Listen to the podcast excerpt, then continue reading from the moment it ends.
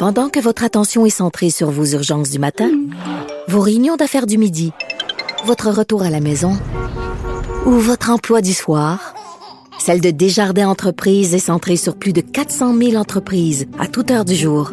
Grâce à notre connaissance des secteurs d'activité et à notre accompagnement spécialisé, nous aidons les entrepreneurs à relever chaque défi pour qu'ils puissent rester centrés sur ce qui compte, le développement de leur entreprise.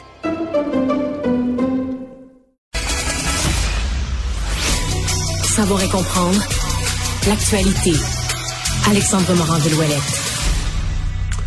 Alors Alexandre, euh, nouvelle, c'est ça a sorti ce matin euh, dans la presse, ça a fait discuter toute la journée à l'Assemblée nationale.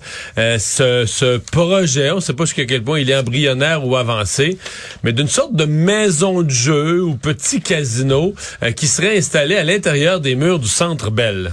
Oui, on irait installer ça dans le local qui est actuellement occupé par le restaurant 1909 Taverne Moderne, qui est vide hein, depuis la pandémie, là, qui est pas utilisé, où on mettrait plusieurs centaines de machines à sous.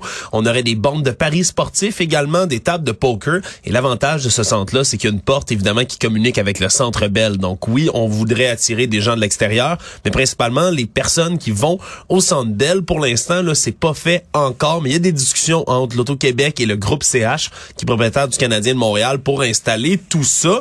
Et là, ce qu'on dit, au contraire de ce qu'on pourrait penser, c'est que c'est un projet qui serait fait, selon l'Auto-Québec, pour retirer des machines de la circulation à Montréal. Donc, ce ne serait pas de nouvelles machines, ce serait des machines qui seraient retirées de, de bars ou de... Oui, on, on, veut faire un écrémage, dit-on, là, des machines à sous, là, les ALV, comme on les appelle, là, les appareils de loterie vidéo un peu partout. Va avoir toute une levée de boucliers, parce que, par exemple, un petit bar là, qui a cinq machines, là, dans bien des cas, c'est son profit. Là. Ouais, puis c'est ce qu'on dit. Le, le, reste, là, mettons, il roule...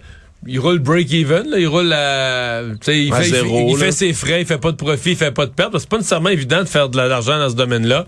Et souvent, le vrai profit, le vrai argent que tu fais, c'est les machines. Ouais, parce que ce qu'on dit du côté de l'Auto-Québec, c'est que le problème, c'est pas le nombre de machines, c'est le nombre de portes. Donc, c'est le nombre d'endroits où on peut se rendre sur l'île de Montréal actuellement pour aller jouer dans des machines de loterie vidéo. On dit que c'est 410 bars sur l'île de Montréal qui hébergent à peu près 3000 appareils de loterie vidéo et on veut pas les retirer de partout. C'est vraiment ce qu'ils disent. Ils comprennent que c'est le gagne-pain de plusieurs petits bars de quartier, entre autres, qui vont avoir des machines comme celle-là. Mais on dit que ça va permettre en tout et partout, selon eux, de réduire l'offre de jeux à Montréal et lutter contre le jeu illégal en ligne. Certains du côté du gouvernement de Legault, on a réagi plutôt aujourd'hui à cette nouvelle-là. On dit qu'il y a vraiment deux conditions à l'Auto-Québec et au groupe CH pour accorder ce projet-là.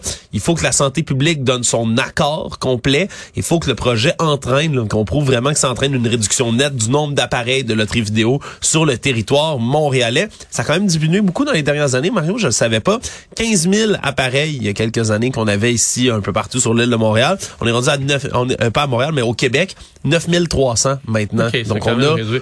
on a réduit. Je me souviendrai toujours, euh, ces deux gazettes qui avaient fait un exercice très brillant ils avaient pris la carte, ils avaient, en fait, ils avaient mis sur une carte la distribution des machines à sous sur l'île de Montréal. Ils n'étaient pas occupés de tout le Québec, l'île de Montréal. Et ils avaient distribué, évidemment, à Westmount, il y en a, tu sais, je pense que c'était le nombre au kilomètre carré, je pas, il a fait bâtir une statistique. À Westmount, c'est zéro, c'est carrément, il n'y a pas. Puis dans d'autres quartiers. Et ils avaient pris ça, ils avaient, excusez-moi l'anglicisme, mais mappé ça, le mis carte sur carte avec les indices de pauvreté. Et surprise? Ah, c'était ahurissant, là plus un quartier était en fort indice de défavorisation, de pauvreté, plus il y avait de la machine à sous au kilomètre carré.